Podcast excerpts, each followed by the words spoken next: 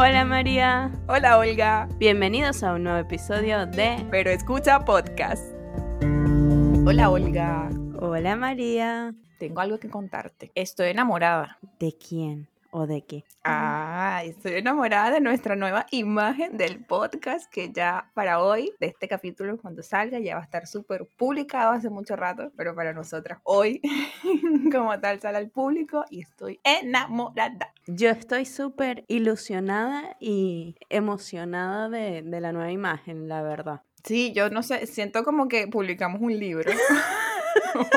que sí, no sé, como que sí. Tenemos que ir a una ceremonia y presentarnos y hablar de nuestro podcast. No, pero, pero ¿sabes qué? Siento como que un orgullo, como si yo tuviera un hijo y este es el hijo que yo tengo y estoy orgullosa de mi hijo. Sí, sí, sí, sí, sí, sí, de verdad, estoy también súper emocionada. Y, claro, con el cambio de imagen como que nos motivamos más a que vamos ahora a arreglar bien nuestro feed y como que nuestras publicaciones, así que vamos a ver cuánto nos dura la, la motivación.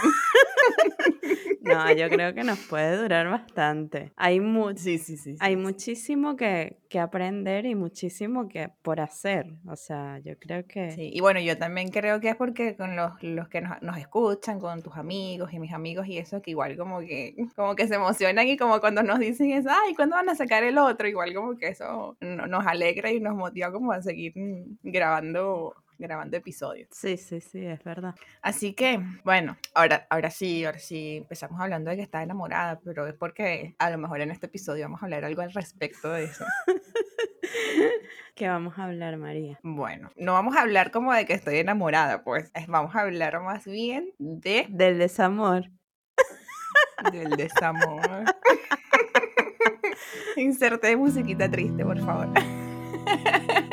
Así es, vamos a dedicar este espacio de tiempo hoy para hablar sobre rupturas amorosas, que algo que creo que a todo el mundo, bueno, no puedo decir a todo el mundo, pero a su gran mayoría le ha tocado vivir y de cierta forma considero que hay cosas que se asemejan, aunque sean personas diferentes y situaciones diferentes, creo que de cierta forma convergen en un mismo punto. Sí, sí, sí, definitivamente, porque al final yo creo que por, bueno, no, creo que depende. Yo creo que si tú estás muy enamorado, y te terminan, como que es diferente a cuando tú terminas con alguien porque, bueno, ya no lo quieres o lo que sea, yo creo que tiene que ser diferente. O sea, sí. igual te sientes triste, igual tienes un duelo, pero creo que el duelo será mucho más corto. Sí, sí, sí considero que igual tienes como tipos de rupturas, porque también depende del grado de relación que tengas. Por ejemplo, las rupturas igual de estuviste saliendo con alguien igual un tiempo, no importa que haya sido un mes o lo que sea, porque igual hay como una ilusión que te hiciste con esa persona, que te gustaba hablar con esa persona y como que de repente otra vez un, corte ahí, ¿no? Como que bueno, ya, ya no voy a seguir hablando, ya no vamos a seguir saliendo, pasándola bien, igual es como, pero es como un, duelo más chiquito, ¿no? Es como que ya, bueno, que estás como un par de días ahí como que, ah, qué chimbo, y ya después como que te animas. Pero en este episodio vamos a hablar de las rupturas amorosas así de... Las de verdad. Eh, cortes de corazón, las que te rompen el corazón. las de verdad, esas a las que te pones a ver películas tristes día tras día, escuchas los playlists más cortaveras que consigas. Y, y el, el, típico y que, ay, vi un bolígrafo azul. Ay, el bolígrafo azul me recuerda. Que tú dices, pero ¿por qué el bolígrafo azul te recuerda a él? O sea, todo te recuerda a esa persona, es horrible. Y todas las letras de canciones, de repente tú dices, ay, esto está escrita para mí, dice exactamente lo que yo siento. Y llegas, llevas escuchando esa canción 10 años, solamente que en ese momento es como que ahora está escrita para mí. Sí, sí, sí, definitivamente. Y, y cuéntame, María, ¿cómo fue así tu primera, o sea, tu primer desamor? ¿Cómo fue? El primero, primerito. Sí, porque yo creo que el primero es como, te, te rompe todo. Bueno, lo que pasa es que, te, ¿por qué te pregunto si es el primero el primero? Porque puede ser que no sea el primero cronológicamente, porque el primero cronológicamente mm, yo no lo sentí así, no, no, no fue así como que mmm, pasé meses en recuperarme, ¿no? El primero fue como que, bueno, era mi primer novio y, bueno, se terminó la relación, pero no sé, no, no fue como algo tan terrible. ¿Por qué te digo que no fue algo tan terrible? Porque después, cuando llegó la verdadera ruptura amorosa, tuve como un punto de comparación que hasta al sol de hoy yo considero que ha sido como la verdadera ruptura amorosa, donde realmente como que sentí que es lo que se siente un duelo amoroso. Me has dejado en shock. Estoy aquí como que pensando en la vaina y que, ¿y yo? ¿Cuál ha sido la diferencia?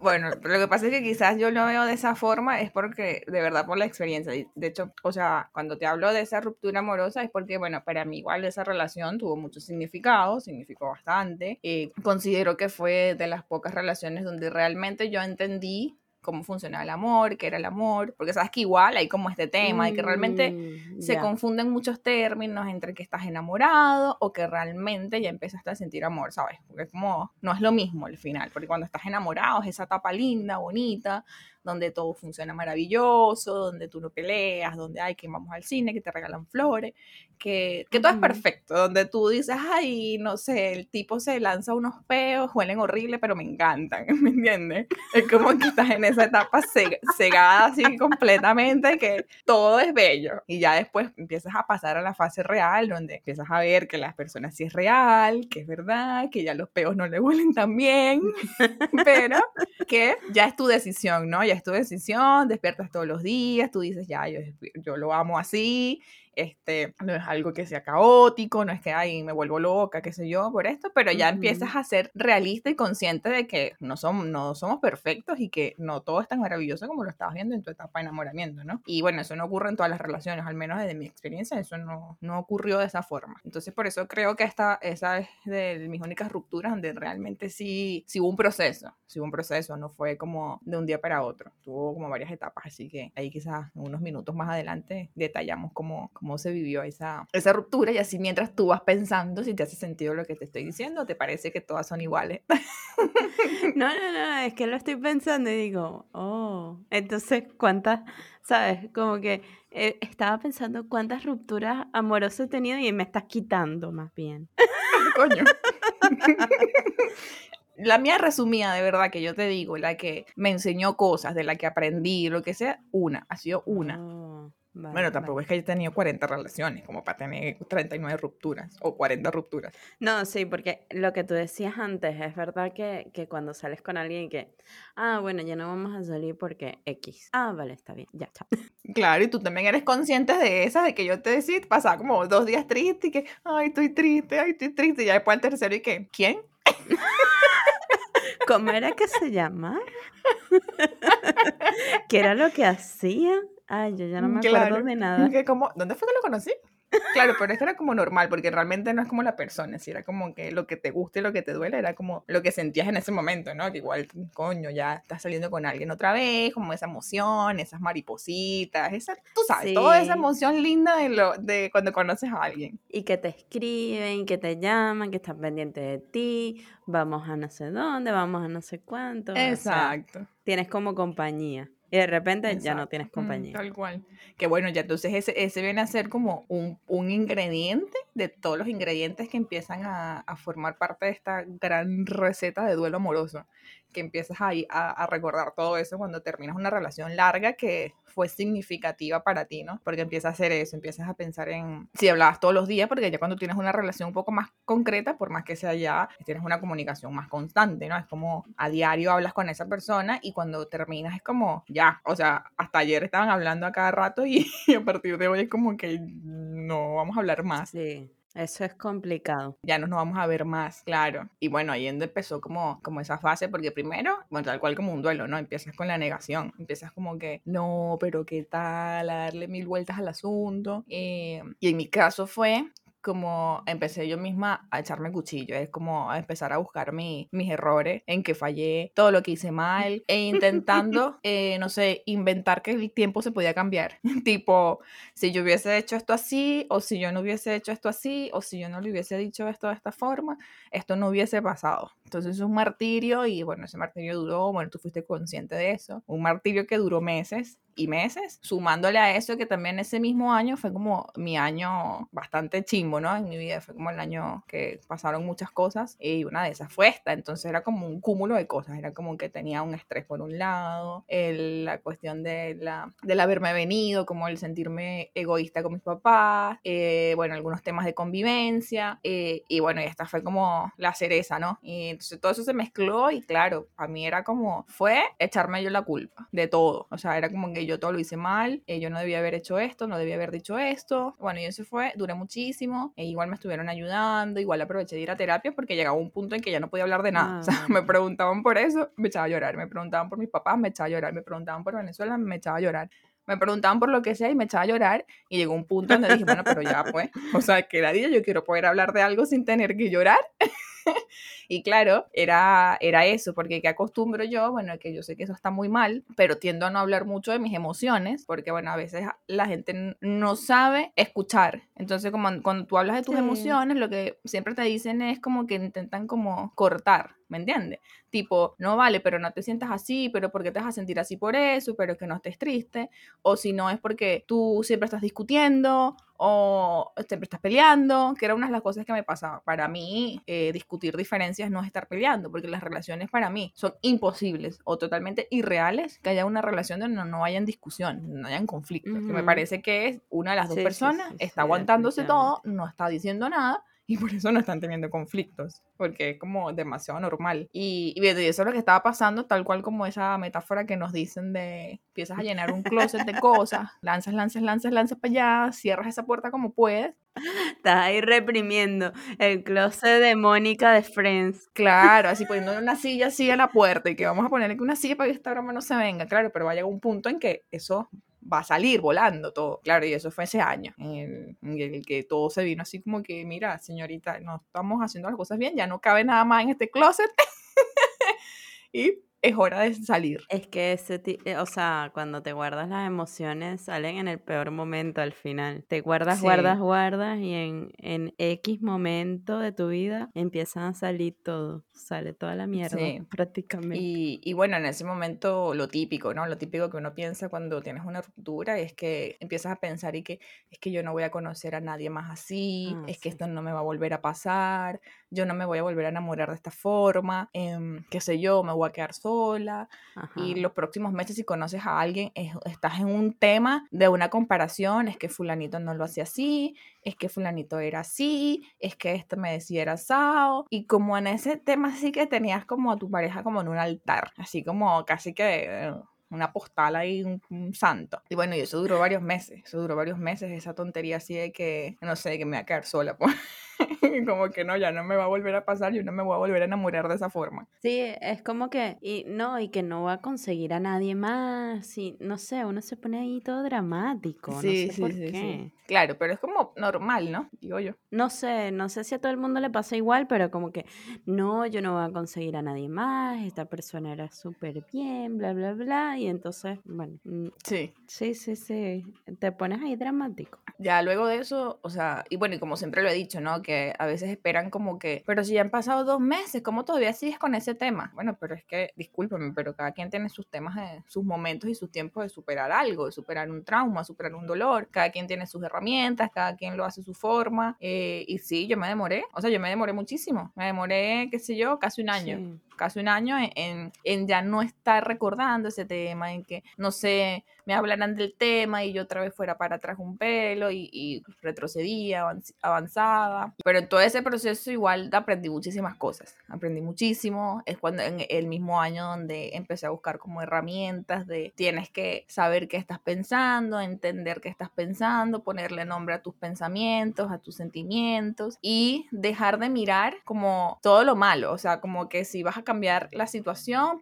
porque estás pensando de que tú debiste haber hecho esto u otra cosa. Porque al final la relación es de dos, nunca va a ser culpa de un solo lado. Siempre van a haber motivos de los dos lados para, que, para llegar a ese punto. Eh, así que después de ahí, o sea, ya empecé a analizarlo mejor, fríamente. Ya dejé como que de estar pensando esa tontería y que es que si yo hubiese hecho esto, no, yo dije, no, pero es que yo no tenía que haberlo hecho así. O sea, era totalmente normal. Lo que yo estaba haciendo era normal. O sea, que quizás del otro lado no estaba gustando. Bueno, eso era otro asunto. O sea, pero tal vez sí cometimos ambos errores, pero no fue 100% mi responsabilidad, no fue 100% mi culpa, no, no, no, no funcionaba así. Al final tú tienes una reacción de alguien, o sea, pase lo que pase, sea una situación, lo que sea, al final tú reaccionas de una manera y la otra persona reacciona de otra. Entonces, o sea, no es culpa de una sola persona, nunca. Es que al final, al menos que me diga, no, no reaccionó, no hizo nada. O sea, se quedó inmóvil cuando vine y le reclamé porque, no sé, no me gustaron las papas fritas que trajo de la calle, por decir algo. Se quedó ahí y que, ah, no, es que, es que hay siempre una reacción. Sí, bueno, también tengo que admitir que en esos procesos, cuando tú terminas con alguien, me parece el peor consejo que te pueden dar en ese momento en donde estás como, para menos al, menos para mí, el primer mes es como el más caótico, ¿no? El primer mes es como, o sea, estás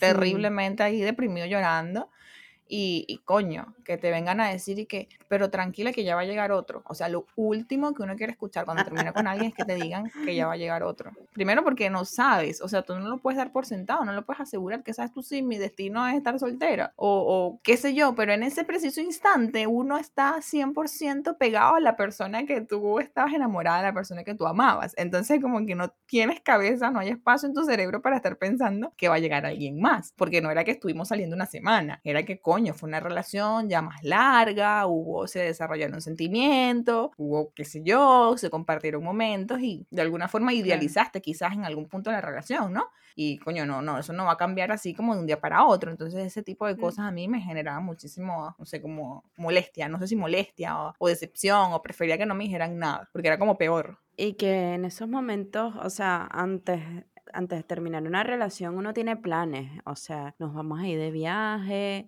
vamos a vivir juntos, lo que sea. Lo que sea que tengas de planes, al final tienes un plan de pareja. Y de repente eso, ese, vamos a decir, esa casita que te estás montando y tal, se derrumba de un momento a otro. Y creo que eso es difícil. Y bueno, también en el entremedio de eso, de cuando tienes una ruptura, bueno, hay gente que lo sabe manejar mejor, hay gente que sabe lo que tiene que hacer, que sabe que ya corta la relación y nunca más en la vida tiene contacto con esa persona. Habemos otros, habemos otros que no funcionamos de esa forma entonces... Es que María y yo somos un poco diferentes en eso.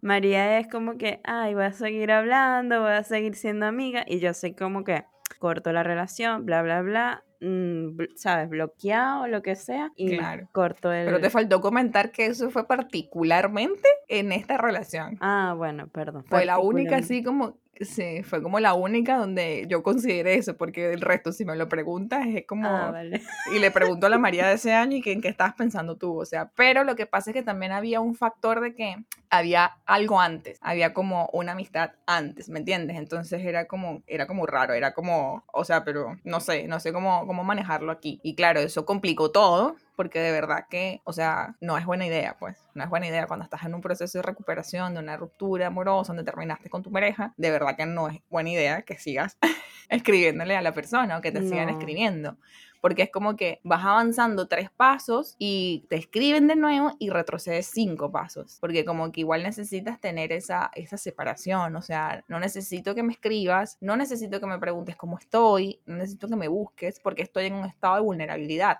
que obviamente voy a querer volver contigo. Entonces eso pasa mucho porque siempre uno de los dos lados siempre quiere terminar, ¿no? Cuando se acaba una, una, una relación, al menos uno de los dos quiere terminar. Buenísimo cuando los dos llegan a un acuerdo y los dos quieren terminar. Pero cuando pasa eso, o sea, está súper mal, es súper chimbo que tú sigas interactuando con la persona que todavía tiene sentimientos por ti, que todavía siente algo por ti, porque obviamente estás muy sensible y estás a nada de simplemente cuando te escriban tú vas a ir y vas a, reaccionar a eso, porque tienes en tu cabeza la idea de que se van a volver y lo único que hace es empeorar las ganas de superar esa, esa ruptura. Yo sé que tú me lo dijiste mil veces, que no pueden seguir hablando, que no sé cuánto, pero María era súper necia y María decía que sí, que ella podía, pero era mentira, porque María lo único que estaba jurando y perjurando en su cabeza que quizás era una opción para volver. Hoy, la María de hoy, le diría a esa María, pudimos haberlo hecho mejor, pudimos haber hecho caso y que definitivamente sí, una de las mejores cosas para superarlo más rápido es eso, o sea, definitivamente hay que bloquear ese contacto porque es como tener una herida y que todos los días te estés quitando la costra, o sea, sí, y te metan el dedo ahí, taca, taca. Claro, aunque uno diga, porque uno se engaña, yo me engañaba muchísimo, me engañaba y me decía, no, no, no, pero es que eso no me está afectando, no, no es que eso no me afecta, pero claro que sí me afecta, o sea, porque hay unos, unas emociones reales, hay unos sentimientos, eso no es que uno agarra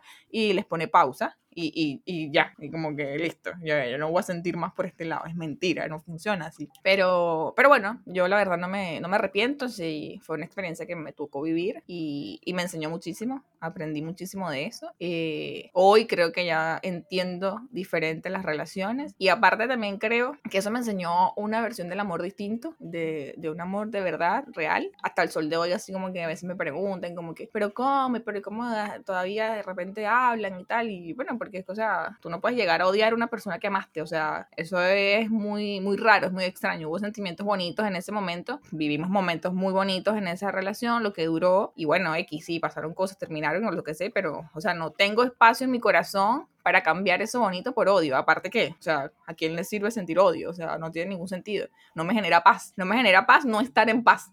¿Me entiendes? Es como al final es, más que perdonar a otra persona, es perdonarme a mí misma, porque yo creo que era eso lo que pasaba. Como que yo misma me estaba culpando de muchas cosas. Al final yo me perdoné por haber permitido cosas, porque eso pasa mucho, ¿no? A veces nosotros somos los que permitimos cosas, que nos hagan cosas. Pero sí es cierto que del amor al, al, odio hay un paso. Y es verdad que, eh, o sea, a veces empiezas a resentir a la persona y ahí es cuando empieza el problema de que empiezo a odiarlo, porque esa persona, no sé, no, no puedo hacer tal cosa o, X o Y porque esa persona no me lo permite o lo que sea que... que... Pero me gusta como ves al final el amor, María. Creo que no, no había captado el hecho, la diferencia como de mi primer noviecito contra mi segundo novio, pues, por ejemplo. Creo que yo no, no había caído en cuenta que era muy diferente, porque es verdad lo que tú dices, es un amor verdadero, es un amor de que quieres a la persona tal cual es, te gustaría que mejorara algunas cosas, pero bueno, la aceptas como es. No estás todo el tiempo intentando cambiar. Sí, por eso yo te digo que, bueno, yo no borraría esa experiencia porque es eso, ¿me entiendes? Y así como fue una de mis rupturas más dolorosas, fue la relación que me enseñó el verdadero amor. ¿Qué es el amor? Más allá del, del, enamoramiento, más allá de, de, esa etapa bonita de, de enviarme flores y chocolates, que eso no pasó. Entonces es como... Entonces, fue como realmente entender qué era el amor y cómo funciona y cómo se siente. Y para mí fue maravilloso. Para mí fue maravilloso poder decir que, no sé, si me muero mañana, yo supe que era el amor. ¿Me entiendes? No, no estoy como que algunas personas que de hecho me ha pasado. Yo conozco personas que como que se sienten que todavía no, no sé, como que no se han enamorado, como que no han sentido amor. como, y eso a mí me parece como que no, o sea, no nos podemos ir de este mundo sin, sin sentir amor, aun cuando hay amor en diferentes formas, ¿no? No solamente el amor eh, de pareja, sino que también está el amor de la familia, el amor de los amigos, eh, pero ese amor de pareja, o sea, diciendo que vivirlo es, es muy bonito porque o sea, estás amando a alguien que, que apareció en el mundo, ¿no? No es como que tu familia, que de cierta forma la gente dice, no, tengo que amar a mi familia porque es mi sangre. Sí, es obligado prácticamente. Es como, claro, es como que por obligación hay que amar a tu familia, ¿qué tal? Es como el amor a los amigos también, que uno los elige, ¿me entiendes? Y la pareja tú le elegiste. Entonces es como, es muy bonito sentirlo sentirlo así. Entonces, para mí sí, fue muy doloroso, fue de verdad meses muy chimbos, difíciles también, porque, bueno, eh, eh, formaba parte de, un círculo en común, eh, entonces aún era más difícil, ¿no? Pero hasta el sol de hoy te digo eso, yo no tengo ningún sentimiento negativo porque primero eh, hay una persona que me dijo algo muy bonito que era como que si uno quiere que en el mundo no hayan tantos sentimientos negativos, deberíamos empezar por nosotros mismos. Entonces, desearle a la gente que sea feliz, desearle cosas bonitas en vez de estar guardando tantos sentimientos negativos dentro de ti porque al final no haces nada. O sea, si yo estoy odiando a alguien, la otra persona que ni siquiera se va a enterar, ni siquiera le va a importar, ese sentimiento lo voy a tener yo dentro de mí. Entonces, no me va a servir de mucho. Entonces, yo he decidido que definitivamente, y de verdad me ha funcionado, que perdonarme a mí misma por haber permitido ciertas cosas es lo que me ha dado esa paz de que después yo puedo ver a otra persona sin remordimiento absoluto. Porque igual, al final también somos humanos, todos cometemos errores y yo no soy, quien, no soy quien para juzgar al otro, para decirle, no, tú me arruinaste la vida, que no sé qué. No, de cierta forma no, yo lo permití. Claro, hay, casos, hay casos, eh, hay excepciones, ¿no? Pero aquí estamos hablando de, de las relaciones. Porque también habían señales, ¿sabes? Tú siempre percibes señales, solamente que a veces las ignoras. Ah, sí. Como que las ignoras y las dejas pasar y dices como que, no, no, no, no, no, no, no, te haces la loca o te haces loco, porque también esto, me imagino que debe pasar del lado masculino, pero me imagino que ellos lo, lo vivirán de otra forma, no sé, tendrán un proceso diferente. lo llevan diferente. Eh, así que nada, este, así fue. El episodio de María. Claro, me estoy vengando. Em, así que fue, así que ahora cuando a veces me, con algunas amigas que les ha pasado lo mismo, es como compartir la experiencia y como que decirle que, mira, sí, te vas a sentir tanto, porque a veces pasa de que, pero es que han pasado dos meses y me sigo sintiendo mal, es que va a pasar un año, probablemente te sigas sintiendo mal. O sea, es que no hay un tiempo, no, no hay un manual donde diga que tú tienes que recuperarte del duelo en dos semanas o en tres meses. Es como, no. No, es que depende al final, es que depende mucho. Claro, y depende mucho de lo que te dije al comienzo, de, o sea, si vas a estar tirien coge, o sea, se te sana la herida, te sacas la costra, después se te vuelve a sanar la herida, te vuelves a sacar la costra, es como, obviamente sí se va a extender mucho más el periodo de, de sanación, de, de, recuperarte de esa, como de esa, de esa pérdida al final. Y yo estoy hablando mucho, cuenta, cuenta una de las tuyas.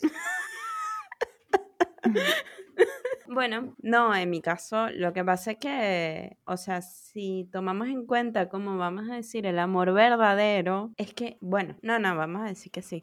Este, el amor verdadero fue mi relación que tuve como 11 años. Y, y al final, o sea, bueno, vivíamos juntos y tal, bla, bla, bla. Un día acaba, pim, pam, como tú dices. De un momento a otro, ya esa persona no está. Ya no estaba en la casa, se va, lo que sea. Y entonces, yo en mi caso, obviamente me sentía triste, pero era lo que yo digo, o sea, yo corto la comunicación porque yo siento que debo sanar yo primero.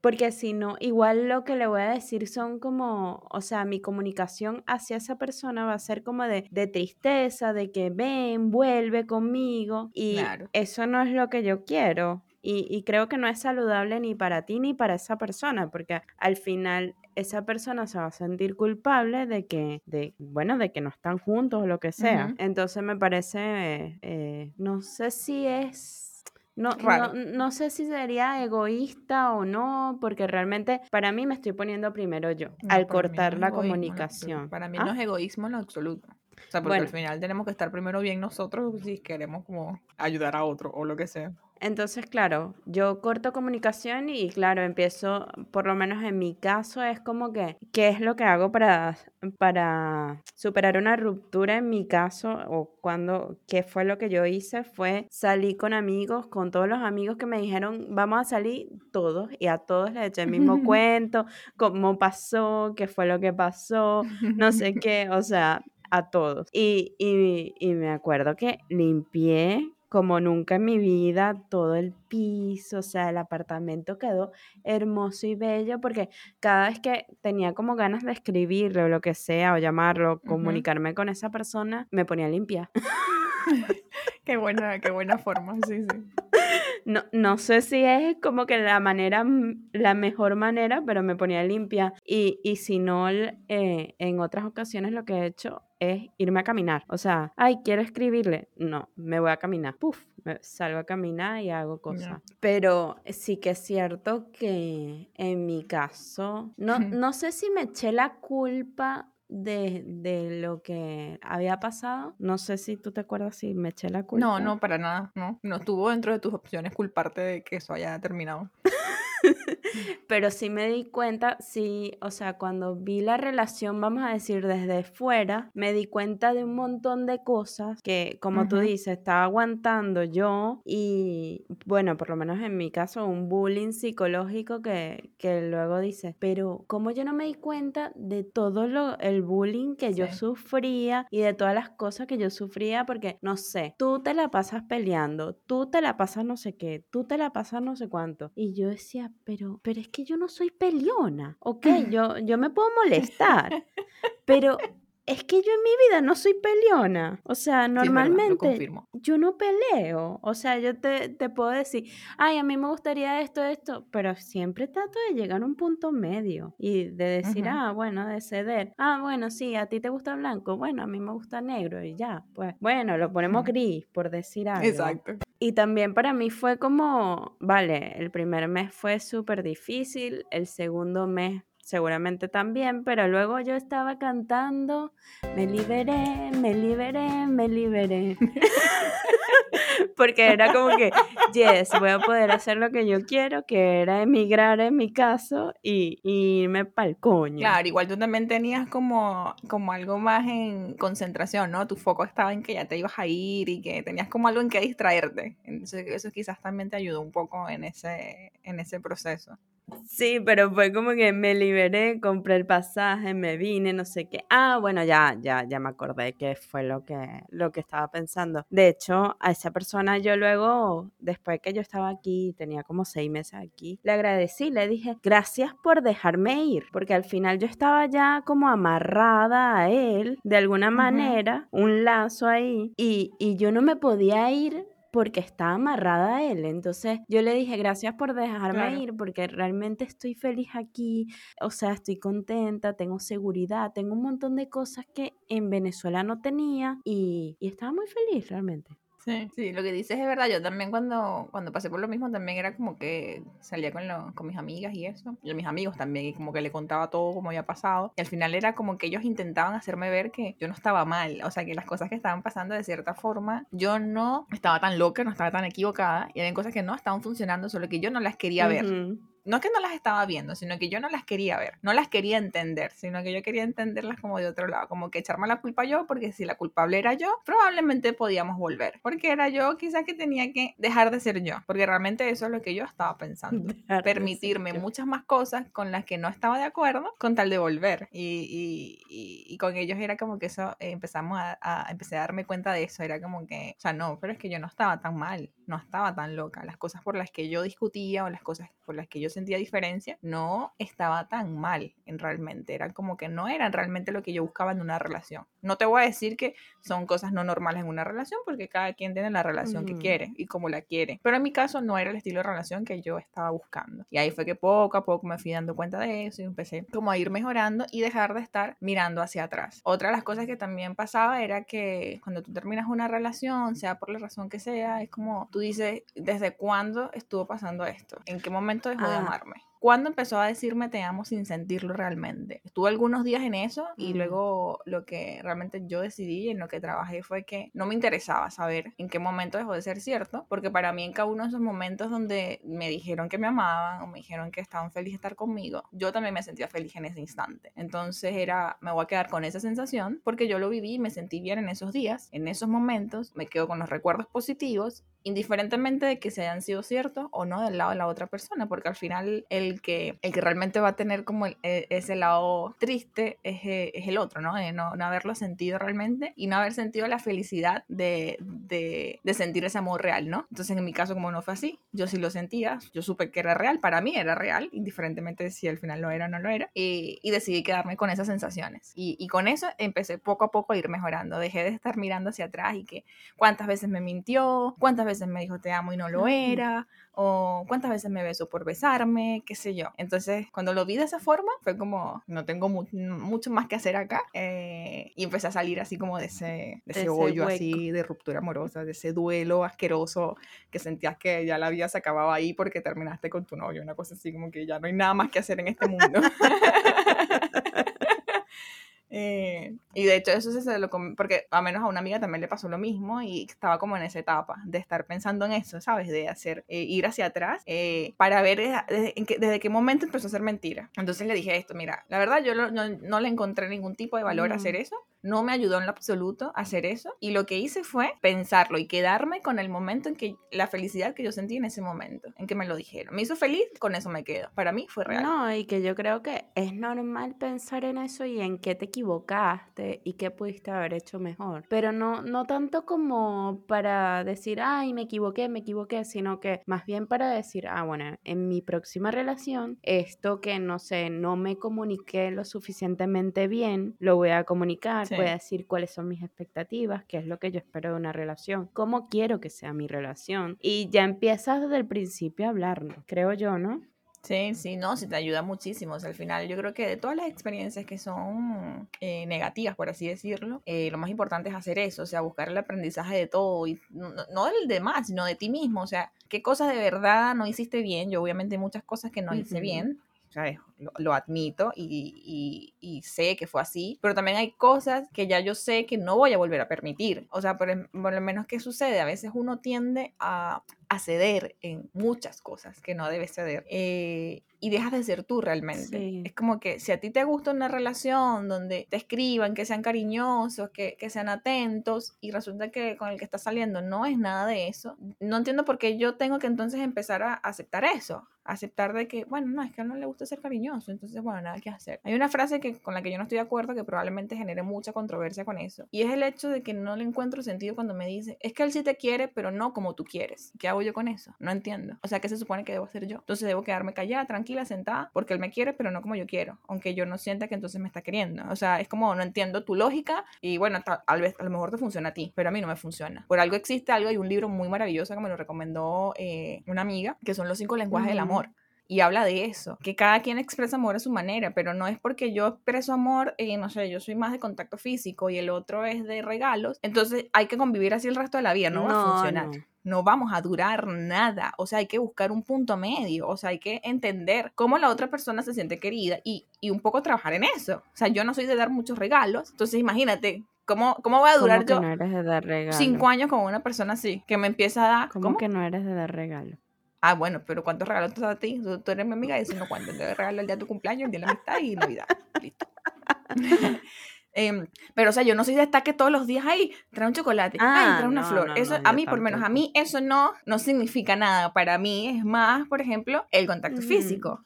Es como que saber que estás allí y, y, como un tiempo de calidad, ¿me entiendes? Esos son como mis lenguajes. Entonces imagínate, si yo voy a salir con una persona que no habla, que no quiere sentarse a ver una película y que lo, no sé, su mundo es estar jugando, qué sé yo, cualquier cosa, obviamente eso no va a funcionar. Y no me puedo quedar con eso de que el, el, que te quiere, pero no como tú quieres. oh, ok, cool.